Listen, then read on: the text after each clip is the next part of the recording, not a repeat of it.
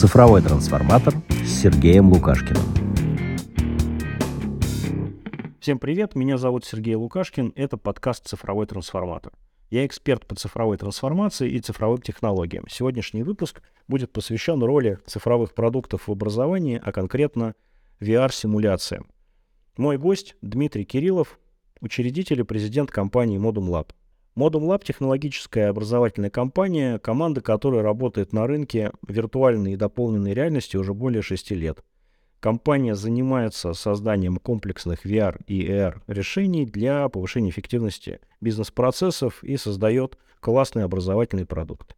Ну, а сегодня мы поговорим как раз о том, как создаются VR-продукты и в каких форматах они сегодня существуют на рынке.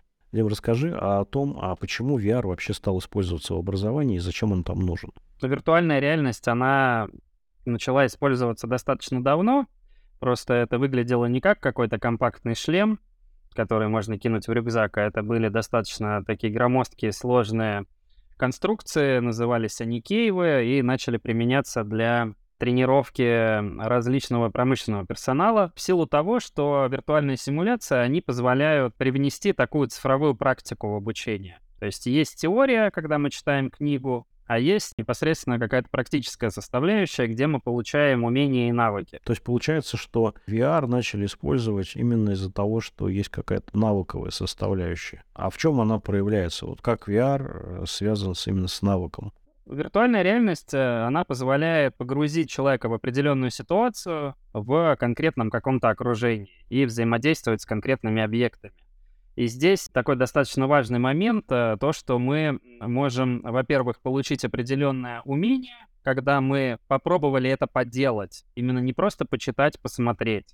Да, мы попробовали это поделать, но в реальной жизни не всегда есть такая возможность. И нам нужна какая-то симуляция, какой-то тренажер, симулятор, который позволит нам какой-то такой процесс отработать. И если мы этот процесс будем регулярно отрабатывать, то мы можем получить некий автоматизм, навык. Окей, мы так в целом прояснили, зачем виртуальная реальность в образовании используется. Расскажи, как ты оказался вообще в этой теме виртуальной реальности и как ты начал заниматься а, образованием? Достаточно сложный и тернистый путь. Вообще я начинал а, цифровое такое профессиональное развитие с э, веб-технологий, с игровых технологий. И как-то раз в далеком 2013 году нас э, занесло в э, Сан-Франциско, игровую конференцию разработчиков, и мы там первый раз в жизни увидели про прототип шлема виртуальной реальности Oculus. Там был такой достаточно забавная такая была симуляция, где нам предлагали побыть э, человеком, которому в гильотине отрубают голову. И это был очень э, э, эмоциональный опыт, когда вот ты прям сразу понимаешь, почему вирту... чем виртуальная реальность отличается от плоских компьютеров. Жестко зашли. Это начало Скайрима, там тоже собираются тебе отрубить голову. И была еще такая история, когда был промо для, по-моему, а, для Чужого, они делали, э, ну, компания, которая видеопродакшеном занималась, они сделали промо в VR, и ты оказываешься в темноте, непонятно, что происходит, потом выясняется, что ты чужой, который там, значит, откуда ты вы, вы, вылезает. И, в общем, это все довольно отвратительно и ужасно, но, тем не менее, очень эффектно. Я помню, это было тоже лет 5 или 6 назад. В общем, довольно не, нетипичный такой заход. А, чтобы, как это, создать иммерсивный опыт, да, и опыт погружения. И когда мы познакомились с первым шлемом, понятно, что он глобально не первый, но он первый, который доступно сделан и с относительно нормальным качеством был, несмотря на то, что там было слабенькое разрешение. Почувствовали, что этим нужно заняться. Нужно в это вложиться и это осознать, потому что иначе, если мы этим не займемся, мы упустим эту технологию, условно говоря, не мы с этим разберемся лучше, а какие-нибудь другие ребята. И мы тогда вслепую активно начали эту тему ковырять, просто пытаться понять, что с этим делать. Угу. Ну, то есть вы, у вас именно привлекла технология, и про образование вы тогда еще не думали. А как вы вот, пришли к тому, что надо делать именно образовательные сервисы внутри виртуальной реальности?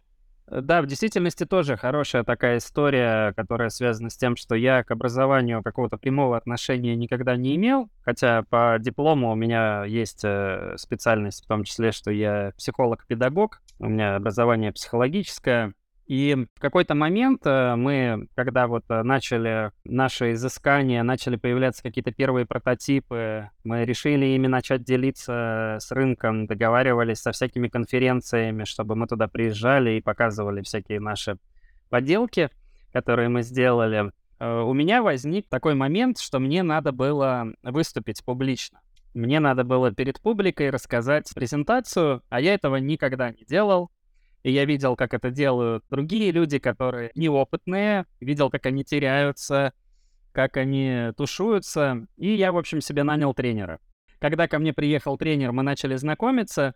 Фактически все время он меня не тренировал, но я был не против этого. А мы обсуждали, когда я ему рассказал, чем мы занимаемся, что я собираюсь выступать на конференции по виртуальной реальности, мы начали с ним обсуждать, а как можно было бы виртуальную реальность применить для тренировки публичных выступлений и мы вот все там полтора часа с ним а, это э, обсуждали. Когда я приехал на выступление, я как-то там ужасно выступил, но у меня в голове была идея сделать тренажер публичных выступлений. И мы, когда сделали прототип, я понял, что это очень крутая история, которая действительно тебя погружает в атмосферу, которая создает нужный стресс вокруг тебя, чтобы там тренироваться. Вот, пожалуй, с этого началось такое серьезное осмысление того, что это можно использовать в обучении. Давай немножко поговорим э, про сам этот тренажер, потому что я думаю, что э, многие его не пробовали, не видели, чтобы было представление, в чем заключается именно тренировка, что это за виртуальная среда и как она помогает, собственно, наработать вот этот навык. Ну, в действительности мы сначала сделали прототипы, поучаствовали им в одном крупном международном конкурсе, где заняли серебро, причем там было всего две номинации, были игры и было все остальное, и вот среди всего остального мы заняли серебро. Сейчас, конечно, на таких конкурсах есть отдельно всякие образовательные проекты. Выглядит это с одной стороны, достаточно просто, с другой стороны, здесь очень много всяких таких поведенческих аспектов, которые нужно учитывать. Ты загружаешь свою презентацию, она у тебя в этой виртуальной среде отображается, и перед тобой оказывается зрительный зал, перед которым ты должен выступать. Э, в этом зрительном зале может происходить всякое разное. Могут э, люди из него уходить или приходить, они могут сидеть ковыряться в телефонах, или могут какие-то потусторонние шумы происходить, как это тоже бывает. Может сломаться презентация. То есть наша задача погрузить в определенную такую эмоциональную среду человека, которая приближена к реальной, и начать на него воздействовать разными раздражителями, разными какими-то стресс-факторами, которые бывают тоже в реальной жизни, и от которых обычно люди впадают в ступор, которые не умеют публично выступать, у них нету такого опыта. И э, мы проводили исследования, мы договорились с одной из школ публичных выступлений о том, что мы с ними проводим исследования. У нас было две группы. Одна контрольная, которая занималась, как обычно, другая тренировалась э, в виртуальной реальности. Мы смотрели на уровень стресса этих людей специальными датчиками кожно-гальванической реакции — и, собственно говоря, увидели вот эту вот разницу прямо уже в цифрах. Это, конечно, такое пилотное исследование было, там не очень были большие группы, но тем не менее на общей массе было видно, что те люди, которые тренируются в виртуальной реальности, они получают практику и как бы банально эта практика позволяет им себя увереннее вести на публике живой.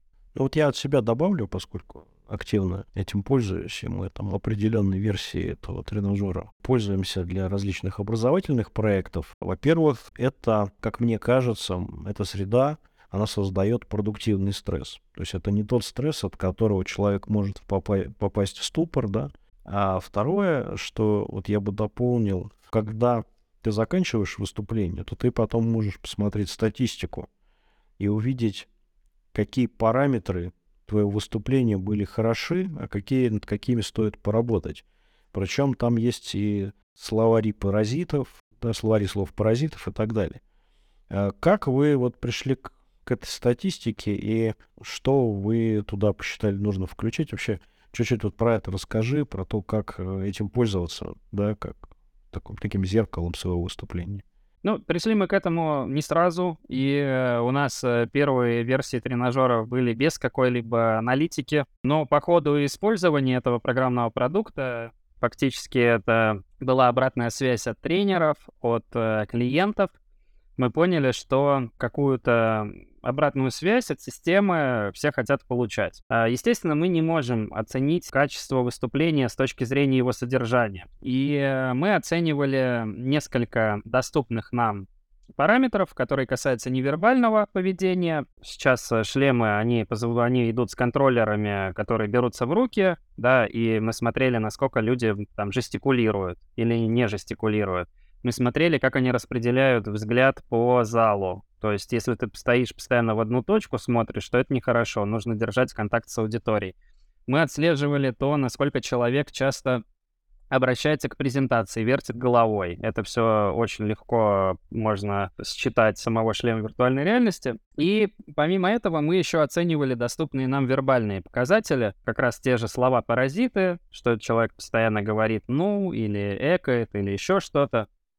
И определенные еще такие вербальные характеристики, которые не привязаны к содержанию, не привязаны к смыслу, но которые можно оценить как-то условно с точки зрения там темпа, человек насколько быстро говорит или медленно.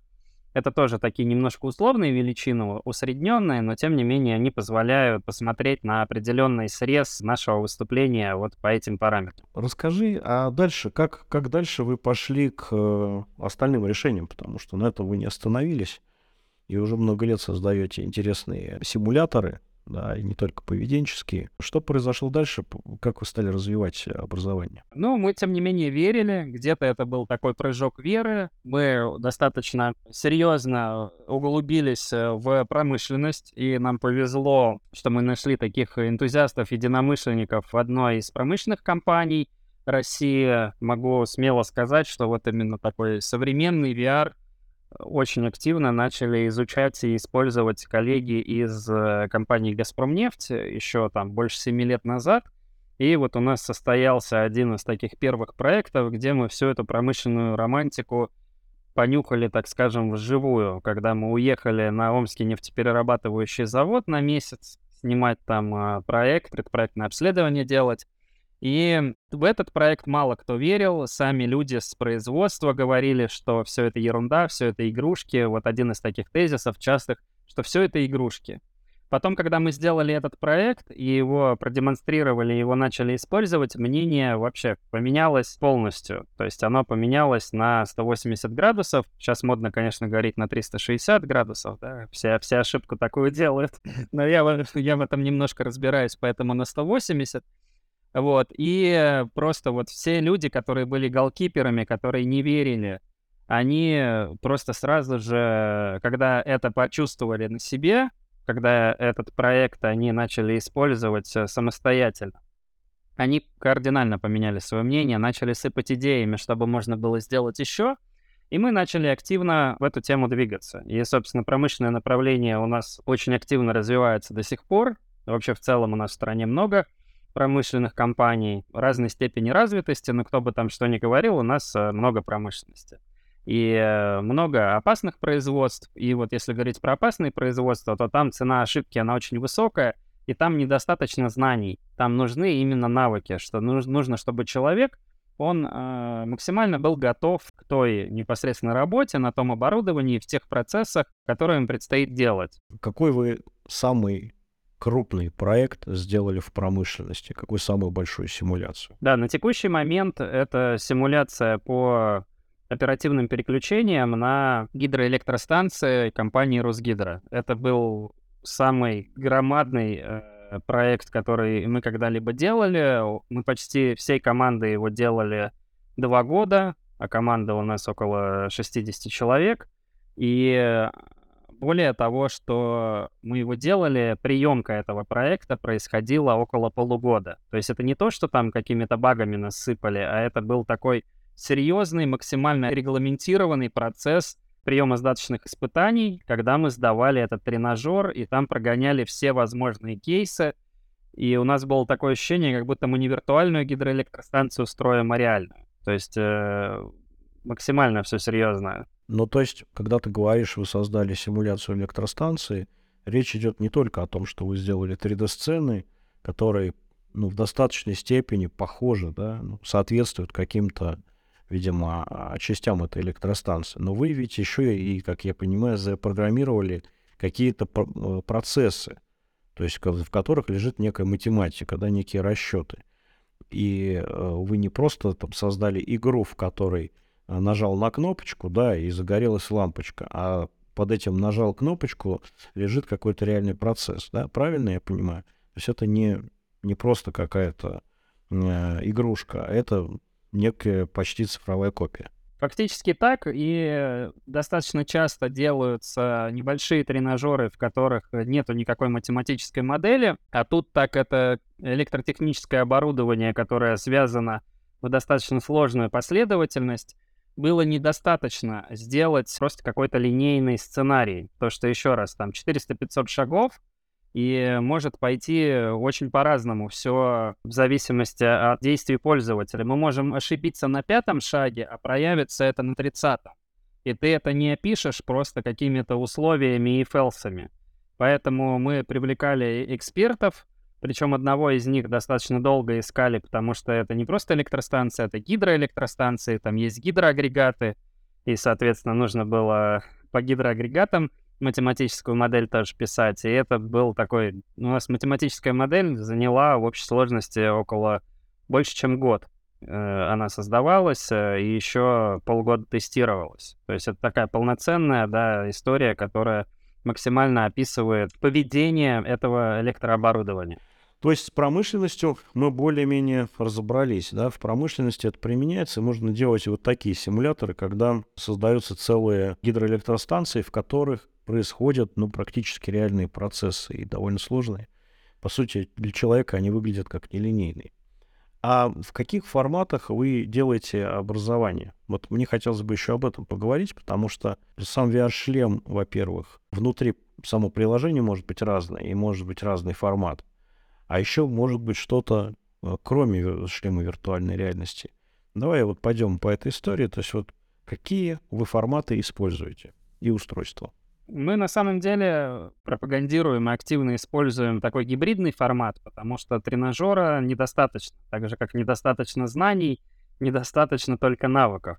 Нужно весь э, комплекс использовать. Есть такая известная триада знания, умения, навыки, зоны. Если раньше мы были сосредоточены только на тренажерах, и в самих тренажерах много разных форматов, форматов бывает, то сейчас мы выстраиваем такие комплексные траектории, когда человек получает и знания, то есть он что-то почитал, и потом что-то пошел поделал. И чаще всего вот сейчас до сих пор на рынке, на рынке уже начинают делать так, что пытаются объединить знания с навыковыми тренажерами, но все равно делают это разрозненно и массивно. Что значит массивно? Ты сначала читаешь там инструкцию какую-нибудь на 300-400 листов, а потом идешь, проходишь громадный тренажер. А мы сейчас используем такой интервальный формат, когда ты чуть-чуть почитал, и потом сразу же пошел в симуляцию, это поделал, там закрепил. Если там где-то ошибки какие-то допустил, тебе система указала, что еще тебе нужно, на что тебе нужно обратить внимание, что тебе нужно прочитать и что учесть э, в следующей тренировке, и ты такими интервалами небольшими э, двигаешься вперед. И это научно доказано, что это намного более эффективно, чем вот такое, условно говоря, массивное обучение, когда на тебя сразу же наваливают все, можно там обратиться к своей какому- какому-то там вузовскому прошлому. Я думаю, для многих это характерное поведение. Ты перед экзаменом зубришь в последнюю ночь э, все, что только можно, идешь, сдаешь экзамен, и у тебя потом из головы все выветривается. Еще один формат дополнительный, иммерсивный, и это Tesla Сьюты. Потому что я знаю, что вы делали эксперименты с этим. Вот, может, начнем тогда с Tesla Сьюта и использование их в виртуальной симуляции, ну, просто расскажи немножко о том, что это такое и зачем он нужен, этот костюм. Да, нам приходится постоянно экспериментировать с какими-то новыми подходами. Есть уже те вещи, которые выкристаллизовались, которые 100% мы доказали, что они применимы успешно, и мы, соответственно, их развиваем дальше. А есть какие-то эксперименты. И Tesla Suit — это костюм тактильной обратной связи, и это, собственно, то, чего не хватает, э, без чего можно обойтись во многих кейсах. Но глобально, вот чтобы достичь какого-то полного погружения, не хватает тактильной обратной связи. То есть мы можем дать картинку на глаза, мы можем дать объемный звук, там запах в принципе, то есть запах и вкус можно исключить, но вкус вообще в целом в данном случае, если говорить про всякие там промышленные проекты, не очень актуален. А, запах, в принципе, может быть только в каких-то аварийных ситуациях, там утечка газа или еще что-то, но даже в этом направлении есть определенные продукты аппаратные, которые позволяют запахи имитировать. И хочется осязание еще добавить, чтобы человек чувствовал какую-то физическую тактильную обратную связь. Да, чтобы выражение «подгорает» было не буквальным, да, а реальным. Мы с Tesla Suite сделали проект, который э, связан с промышленностью. Это была отработка аварийных ситуаций на нефтеналивной эстакаде. Условно говоря, стоит цистерна, эта цистерна наполняется нефтью, и происходит возгорание этой цистерны. Соответственно, мы через Tesla Suite передавали ощущение тепла, какой-то взрывной волны, потому что там такой э, эффект тоже был, что заканчивается все взрывом и нам нужно успеть убежать от этой аварии, ну, какие-то действия попытаться сделать, чтобы ее предотвратить. Если не получается, то, соответственно, убежать куда-нибудь подальше, под ветреную зону. Давай еще про 360 форматы поговорим, про сферические видео и как, насколько это вообще интересно и эффективно использовать. В чем отличие от 3D? Ну, основное отличие 360 видео и 3D в том, что 3D, оно интерактивно, и ты можешь взаимодействовать с теми предметами, которые непосредственно разработчики сделали интерактивными. Ты полностью свободен, ты можешь там куда угодно ходить, например, в 3D-помещении и взаимодействовать с какими-то интерактивными объектами.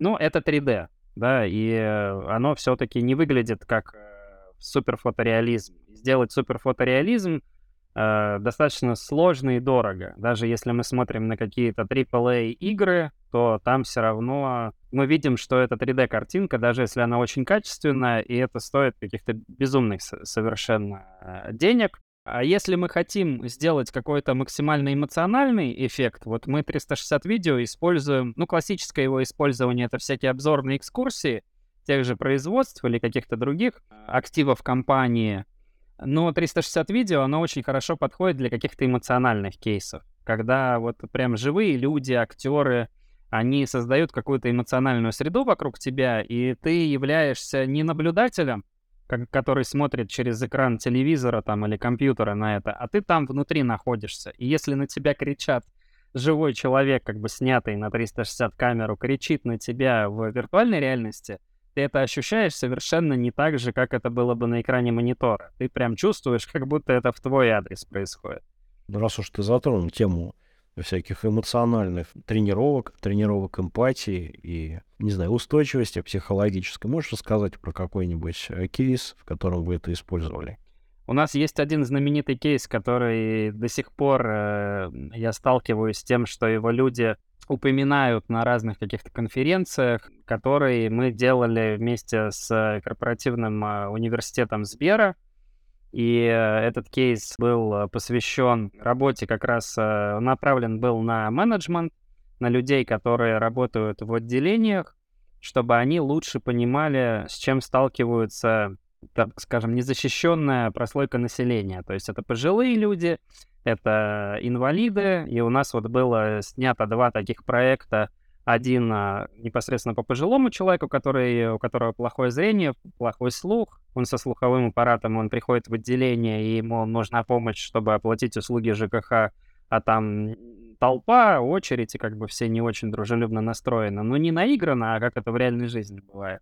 И второй кейс, когда нужно девушке на инвалидном кресле доехать до отделения банка, чтобы получить карту, потому что просто так ее не получить да, дистанционно.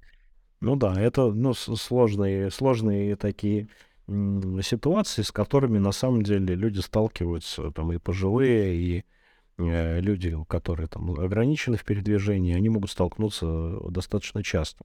А ты немножко расскажи, раскрой, как это внутри было сделано, чтобы было тем, кто не видел эти кейсы, чтобы было понятно, как это вообще было снято и каким образом ты можешь смотреть на мир глазами, а, там, скажем, пожилого человека.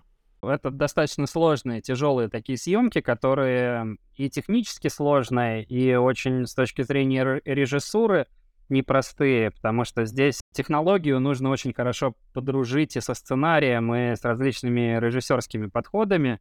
Подобные проекты снимаются от первого лица, то есть на человека, на актера вешается специальный рик, э, ну это такая конструкция на голову, на которую навешиваются, навешиваются по бокам камеры, и мы внутри виртуальной реальности все видим как будто из собственных глаз. Собственно, сам съемочный процесс, он достаточно классический, то есть это сценаристы, режиссеры, актеры. Естественно, нужно учитывать особенности 360, потому что мы не управляем кадром, да, то есть в обычном видео, когда вы смотрите фильм, кадром управляют. Какие-то перебивки делают, еще что-то. Тут пользователь может посмотреть куда угодно. И вам очень важно управлять его вниманием, когда вы непосредственно это 360 видео делаете.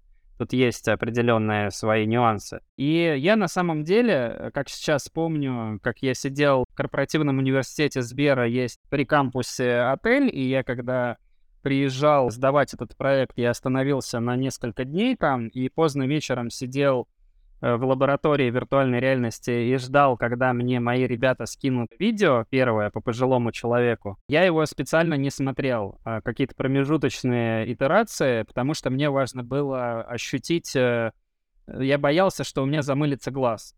И когда я это видео скачал и его посмотрел, у меня внутри ёкнуло. И я понял, что скорее всего, у нас получилось. И потом, когда это видео показывалось там на широкую аудиторию в амфитеатре непосредственно кампуса, некоторые люди просто со слезами на глазах а, снимали шлем. Это не фигура речи, это действительно вызывало достаточно сильные эмоции. Ну, я вот как человек, который смотрел эту симуляцию, э, расскажу, что там происходит. Вы действительно идете, вы пожилой человек, идете, заходите в отделение банка, и, например, вы пытаетесь посмотреть, э, по-моему, там банкомат или терминал самообслуживания, я не помню, вы просто, у вас цифры расплываются, то есть вы не понимаете, куда нажать. И много таких эффектов, которые, ну, действительно создают ощущение, что у вас плохое зрение, у вас уже, может быть, не очень хороший слух, и все почему-то на вас так раздраженно так смотрят, ну, что ты, что тут не видишь? Ну, разве не видно, какие цифры? Ну да, не видно. И, ну, молодым людям это совершенно непонятно. И когда ты прошелся, так сказать, как это, в его ботинках, да, пожилого человека, тебе намного проще потом помогать этим людям, потому что ты уже понимаешь, с какими проблемами этот человек сталкивается. Ну и, собственно, действительно, это довольно тяжело эмоционально. А, на самом деле, очень классный проект, и я считаю, что он не потерял своей актуальности, а может быть стал даже более актуальным, потому что тема инклюзивности, тема помощи людям, она набирает обороты. Окей, но давай какую-то, может быть, черту подведем под форматами. Вот есть 360, есть VR э, в 3D. Каким образом вот можно разграничить, когда стоит делать проект в 3D, на твой взгляд, а когда э, лучше взять какие-то 360 форматы? Твои несколько рекомендаций, как на что ты ориентируешься? Если мы говорим про 360, то это какой-то созерцательный или эмоциональный опыт. То есть это либо какая-то нам нужна экскурсия, а экскурсии чаще всего для чего делаются? Для того, чтобы, ну, например, если мы берем там промышленные компании, да, они хотят показать свои активы, то если мы там нарисуем 3D-картинку, то какие-нибудь партнеры ее могут не поверить. А тут это видео, ну, это видео 360 градусов, и мы в него погружаемся, и мы видим прям реальные объекты, реальные активы. Нам какой-то ведущий рассказывает, как там что происходит, либо, опять же, эмоциональный опыт какой-то нужен. Вот очень много всяких разных э, НКО используют формат 360 как раз по теме инклюзивности. Это у нас такой был коммерческий э, проект со Сбером. Вообще достаточно много социальных проектов делается в 360, потому что это очень сложно передать в 3D эти эмоции, а главное, что это достаточно дорого, опять же, в 3D делать и, ну, немножко бессмысленно. А если мы говорим про максимальную какую-то вариативность, интерактивность, когда вот э, мы берем какой-то тренажер, где может все пойти по-разному. Сценарий может быть нелинейный. Если мы берем тот же какой-нибудь, ту, ту же какую-нибудь промышленность или берем какие-нибудь школьные лаборатории, где мы проводим физические или химические эксперименты, и мы там это делаем сами, то это однозначно формат 360, который позволяет эту, этой интерактивности и этой вариативности ее относительно легко добиться, и главное потом этот проект поддерживать, развивать, добавлять туда какие-то новые сценарии. Мы еще не поговорили про дополненную реальность и образование, потому что есть адепты VR, есть адепты ER. Некоторые считают, что вот ER во многих отношениях лучше. А что касается обучения, как используется эта технология для образовательных проектов? На самом деле достаточно фрагментарно. То есть э, я часто сталкивался с таким мнением, сейчас как-то пореже его слышу, если честно, что вот дополненная реальность перспективней, ну, если мы конкретно там говорим, например, про не просто про технологию, а применение ее в обучении. Но покупают и используют очень много кто именно виртуальную реальность. И виртуальная реальность, я бы сказал, она в каком-то смысле вышла на такое плато в плане там как минимум промышленных компаний, и ее активно эксплуатируют многие. Для кого-то это до сих пор э, еще неизведанные какие-то дали, но есть э, компании, которые много-много лет и постоянно развивают, новые тренажеры заказывают. И дополненная реальность, она в данном случае может э, продемонстрировать нам какую-то трехмерную модель в реальном окружении. И в действительности очень часто, когда к нам приходят с каким-то запросом, а сделайте нам дополненную реальность, чтобы мы там, не знаю, видели какой-нибудь э, двигатель, да, и э, не, не совсем понятно, Зачем это делать именно в дополненной реальности, потому что мы точно так же в виртуальной реальности можем это сделать и дать человеку больше. Да, а и там, и там 3D-модели с точки зрения денег это одно и то же, в общем. А модель одна, да, действительно. Э, с другой стороны, просто в виртуальной реальности мы полностью человека погружаем, даем ему возможность через контроллеры как-то взаимодействовать с этими агрегатами и не отвлекаем его картинкой реального помещения. Честно говоря, кейсы какие-то того, как дополненная реальность может применяться в обучении, они еще не устаканились. Есть определенные вещи, которые в школьном образовании используются. Это когда мы на учебник наводимся и получаем какую-то трехмерную модель. Но это учебники в основном не основной там программы обучения средней школы, а это какие-то дополнительные там какие-нибудь медицинские атласы анатомические или еще что-то. То есть так, чтобы взять там учебник по физике там за какой-нибудь девятый класс, такого пока нет. И э, это достаточно серьезные инвестиции в это. Но есть какие-то примеры, когда у нас, например, есть небольшой какой-то агрегат, небольшая какая-то технологическая цепочка оборудования, когда есть какие-то отдельные узлы, которые компании заказывают э, себе в тренинговые центры. Например, какой-нибудь труба, стоит какой-нибудь датчик, манометр, там еще что-то, и нужно научиться его обслуживать. Таких кейсов достаточно, ну, относительно много, не так много, как в виртуальной реальности, но мы можем предложить возможность как раз такого ассистента, который позволяет на этом объекте вывести какие-то подсказки, какой-то регламент тоже отработать. Но пока очень много нюансов, потому что дополненная реальность, она во многом актуальна, когда тебе действительно есть куда наложить цифровой слой не просто там динозавра или двигатель поставить посреди комнаты, а когда у тебя есть, например, какое-то оборудование, и ты к этому оборудованию этот дополненный слой цепляешь, и чаще всего этого оборудования просто может не быть, оно есть только на производстве. Вообще, я думаю, интересно будет обсудить pipeline того, как вы делаете проекты, и пройтись просто по шагам, и по каждый шаг немножко поговорить о том, как он происходит. Да, ну первый этап это вообще некое понимание того, а насколько это целесообразно.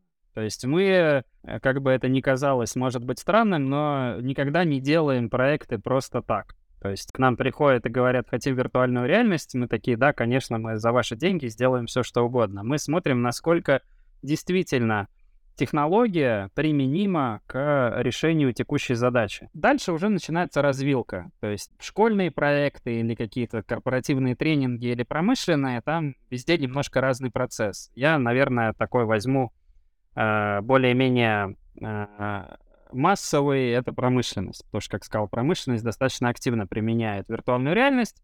Собственно, создается некая такая базовая концепция. Мы устаканились э, с клиентом в том, что это там может закрыть его такие-то задачи. Обязательно ставятся цели и задачи, зачем проект делается. Второй этап — это так называемое предпроектное обследование. То есть, если мы берем промышленный проект, мы обязательно должны выехать на предприятие, то есть происходит непосредственно обследование предпроектное, где мы уточняем все сценарии, всех ответственных, кому мы будем там писать с запросом дополнительной информации, где мы снимаем непосредственно видео того, что нам предстоит делать.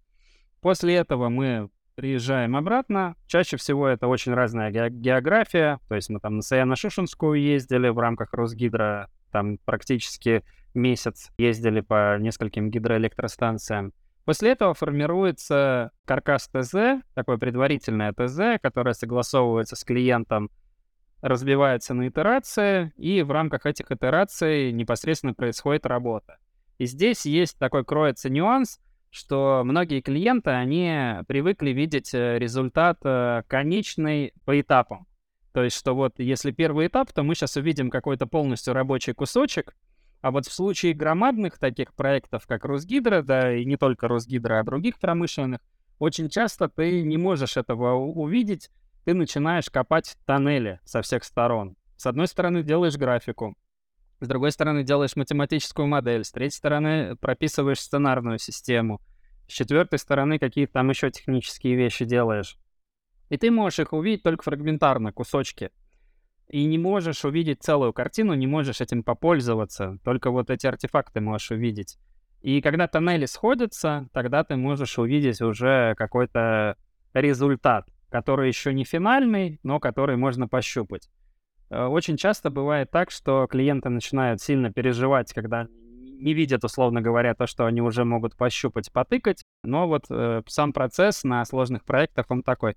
Слушай, а вот методическая часть а насколько может занимать? Насколько а, она трудоемкая внутри вот этого всего проекта? Слушай, у нас есть проекты, где методическая часть занимает 90%. То есть у нас есть уже за годы разработаны собственные какие-то системы с шаблонами, куда там 3D-шники накидали моделей интерактивных, а методисты сидят их и связывают уже в какой-то сценарий. И э, их э, работа, их вклад, э, он достаточно существенной. Это методисты, они участвуют, во-первых, от и до всего процесса проекта, потому что я вот э, рассказал про разработку, а есть еще пилотирование, когда мы какие-то делаем, уже у нас предфинальная версия, и мы ее тестируем на реальных пользователях до того, как мы будем проводить приемо-сдаточные испытания. После этого есть приемо-сдаточные испытания, когда уже клиент полностью там принимает проект по какой-то процедуре. И после этого есть уже внедрение и запуск этого проекта. И методисты находятся везде, от и до, потому что очень важно, что вот мы говорим все навыки выработать, а мы только правильные навыки можем выработать. Нет, мы можем не только правильные навыки можем выработать. Если мы плохо сделаем симуляцию, если там будут какие-то ошибки в процессе э, непосредственно того, что делает человек, то мы сделаем, выработаем у него ложный навык. И это очень опасно и неправильно. Но мало того, что неправильно, вы еще чему-нибудь плохому научите, да? Да, все верно. Ну так, невзначай, что называется. У нас был один такой интересный э, кейс, э, ну их, их очень много на самом деле, но э, расскажу тот, который ярче всего запомнился. Мы делали для одной розничной сети проект с продавцами-консультантами. Мы там прописали сценарий, мы обычно стараемся прям вообще, вот если у нас это получается, чтобы наш сотрудник поработал этим специалистом, Например, если мы говорим не про какие-то заводы, где очень опасные процессы, а про какие-то более простые там вещи, чтобы он прям почувствовал все. И мы там в сценарии прописали несколько там грубых фраз было, как клиент может обратиться к этому продавцу-консультанту. Ну, не матерных, но грубых. И нам э, сотрудник со стороны клиента говорит, слушайте, а можно эти фразы там заменить на какие-то другие, помягче? И мы спрашиваем, а ну, в реальной-то жизни бывает такое, что вашего сотрудника могут, условно говоря, послать там далеко и надолго? Ну, грубо как-то общаться с ним. Такие, ну да, бывает. Такие, а мы для чего делаем симуляцию? Для того, чтобы человека натренировать максимально вот там работать с агрессией, работать э, с каким-то там вот грубым, э, с грубым общением, чтобы он правильно реагировать на это умел. Такие, ну да, все правильно. Я говорю, ну тогда нужно делать так, как может быть в реальной жизни, чтобы мы этого человека подготовили к этой реальной жизни, а не придумывать какие-то, сглаживать углы, а потом человек столкнется с тем, что он к этому не готов. Ну вот видишь, а ты сейчас рассказал о том, что не только, да, тут методический аспект а, должен быть, но еще и психологический аспект а, который поместит тебя в похожую среду или в похожую ситуацию, что, чтобы действительно этот навык потом можно было применять. Мы сегодня с тобой обсудили, что такое VR-образование и зачем оно нужно. Ты рассказал несколько интересных историй из жизни, как ты пришел к этой теме. И мне кажется, это очень хорошие такие истории про то, как технологии зарождаются, и про то, как адепты этой технологии потом ее продвигают и, в общем, участвуют в создании, в создании, в продвижении этой технологии, вот выступая такими не просто early adopters, но и такими визионерами. И мы немножко обсудили форматы, поговорили о том, когда стоит использовать VR, то есть когда нужна большая детализация, когда нужно иметь лучший такой контакт с 3D-моделью, или когда, наоборот, нужно что-то более реальное, более эмоциональное, или обзорные экскурсии, либо какие-то эмоциональные симуляции, тогда 360. Как это, надел шлем, посмотрел 360 и поменял мнение на 180 градусов, да. И в конце ты рассказал немножко о том, как разрабатывается продукт, о том, насколько это сложный процесс, что он, в общем, сложнее, чем разработка просто образовательной программы или разработка 3D каких-то моделей. И даже, я думаю, в чем-то сложнее, чем разработка игры. Просто игры сейчас довольно большие делаются, а все-таки симуляции пока не настолько большие. Но это оказывается достаточно востребованным. И в этом есть большой кусок настоящего, потому что главное, что VR симуляция в образовании позволяют нам получать навыки. Дим, спасибо тебе большое за участие в подкасте. Увидимся. Спасибо за приглашение. С вами был цифровой трансформатор. Услышимся в следующих выпусках.